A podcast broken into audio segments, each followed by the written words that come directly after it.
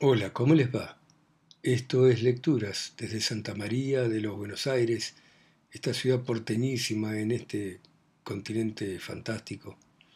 Y hoy vamos a leer una aguafuerte porteña de Roberto Arlt.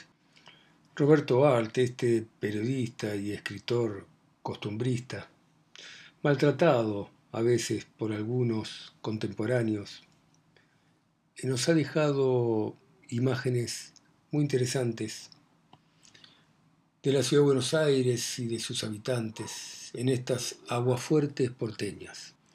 Y entonces vamos a leer Causa y sin razón de los celos.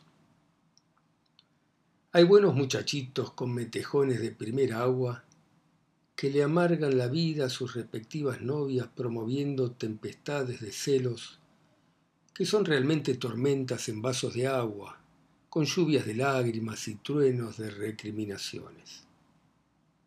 Generalmente las mujeres son menos celosas que los hombres, y si son inteligentes, aun cuando sean celosas, se cuidan muy bien de descubrir tal sentimiento, porque saben que la exposición de semejante debilidad las entrega atadas de pies y manos al fulano que les sorbió el seso. De cualquier manera, el sentimiento de los celos es digno de estudio, no por los disgustos que provoca, sino por lo que revela en cuanto a psicología individual.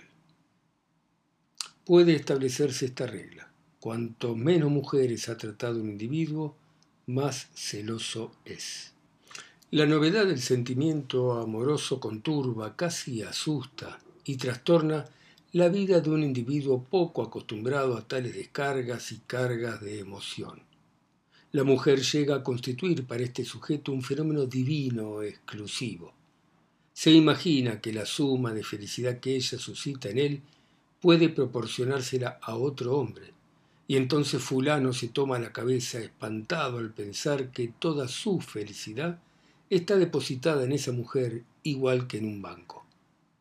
Ahora bien, en tiempos de crisis ustedes saben perfectamente que los señores y señoras que tienen depósitos en instituciones bancarias se precipitan a retirar sus depósitos poseídos de la locura del pánico. Algo igual ocurre en el celoso, con la diferencia que él piensa que si su banco quiebra, no podrá depositar su felicidad ya en ninguna parte.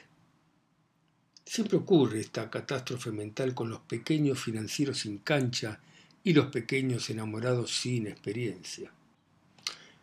Frecuentemente también el hombre es celoso de la mujer cuyo mecanismo psicológico no conoce.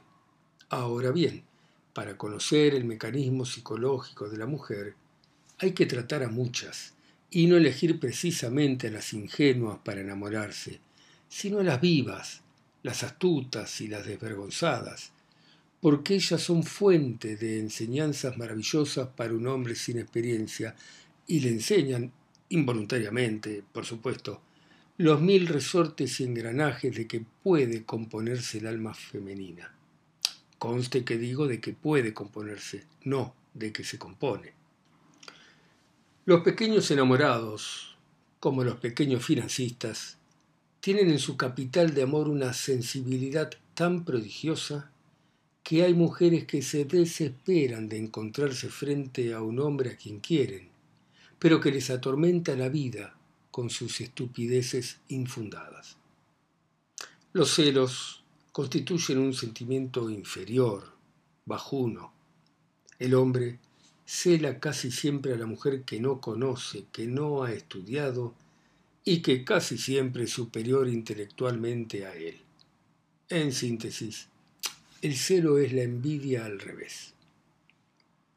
Lo más grave en la demostración de los celos es que el individuo, involuntariamente, se pone a merced de la mujer. La mujer, en ese caso, puede hacer de él lo que se le antoja, lo maneja a su voluntad.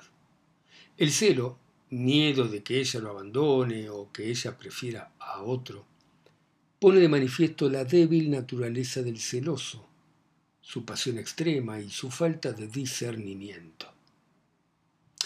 Y un hombre inteligente jamás le demuestra celos a una mujer ni cuando está celoso.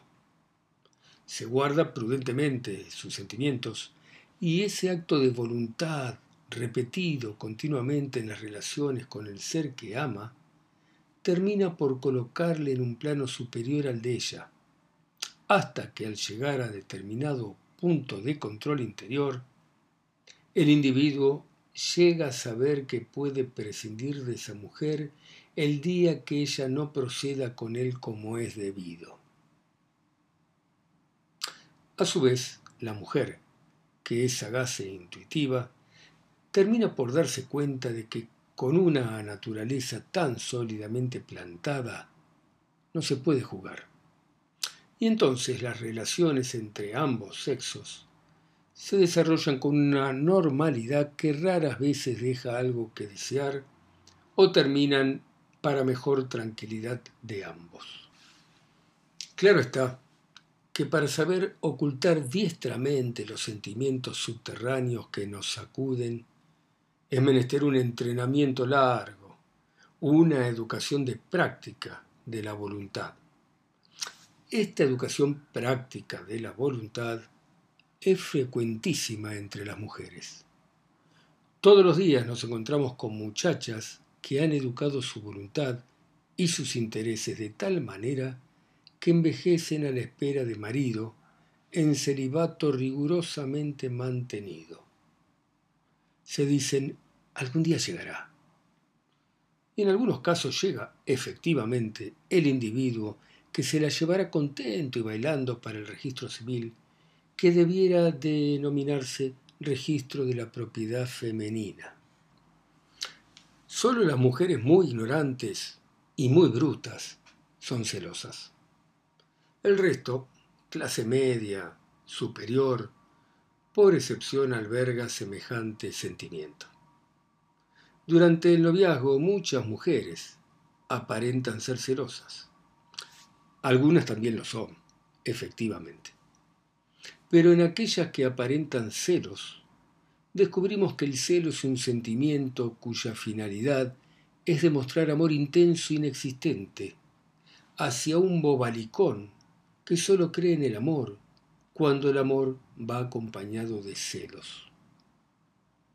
Ciertamente, hay individuos que no creen en el afecto. Si el cariño no va acompañado de comedietas vulgares, como son en realidad las que constituyen los celos, porque jamás resuelven nada serio.